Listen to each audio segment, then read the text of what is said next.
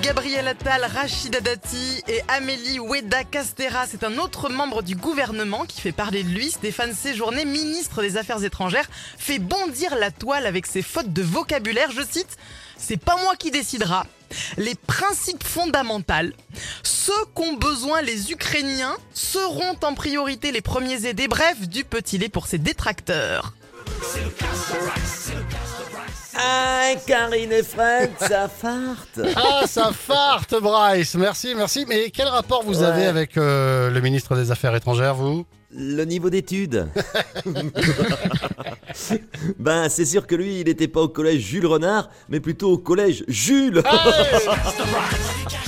On cherchait un bon ministre des Affaires étrangères, ben on en a enfin un qui parle une langue étrangère. c'est le seul ministre français qui a besoin d'un traducteur français. On peut dire que Monsieur Séjourné n'a pas passé ses journées devant un Becherel. Encore un champion, c'est pas politique qu'il devrait faire, mais footballeur. Je croyais que cette maladie avait disparu, mais non, c'est un cas de ribérite aiguë. Mauvaise nouvelle, d'après un dernier recensement animalier, on constate malheureusement qu'en ce début d'année, de plus en plus d'espèces d'animaux sont en voie de disparition. Explication avec Jamy de C'est pas sorcier. Salut les enfants, ça va? Oui, ça va très très bien, Jamie, merci. Mais euh, c'est la faune là qui, qui va pas bien. Qu'en est-il exactement? Eh bien, c'est pas sorcier, Fred. Eh oui, c'est terrible, tous ces animaux en voie de disparition. Deux nouvelles espèces ont été classées pratiquement disparues. Les orangs-outans de Bornéo et les bobonobos de la Garonne. Non, les bonobos de la Garonne, c'est quoi cette espèce?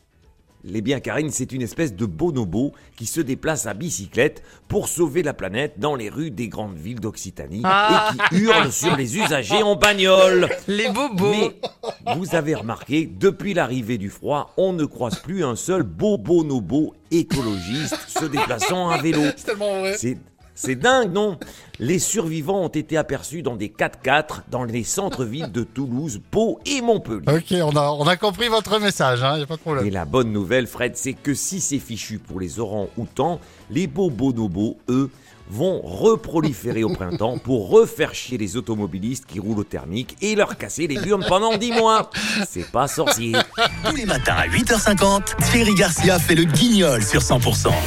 Alors là, Thierry, je m'insurge parce que je fais partie des bobos bonobos euh, à C'est vélo. pour ça que c'est pour ça que vous avez eu du mal à le dire. Vous avez dit bonobo. hein.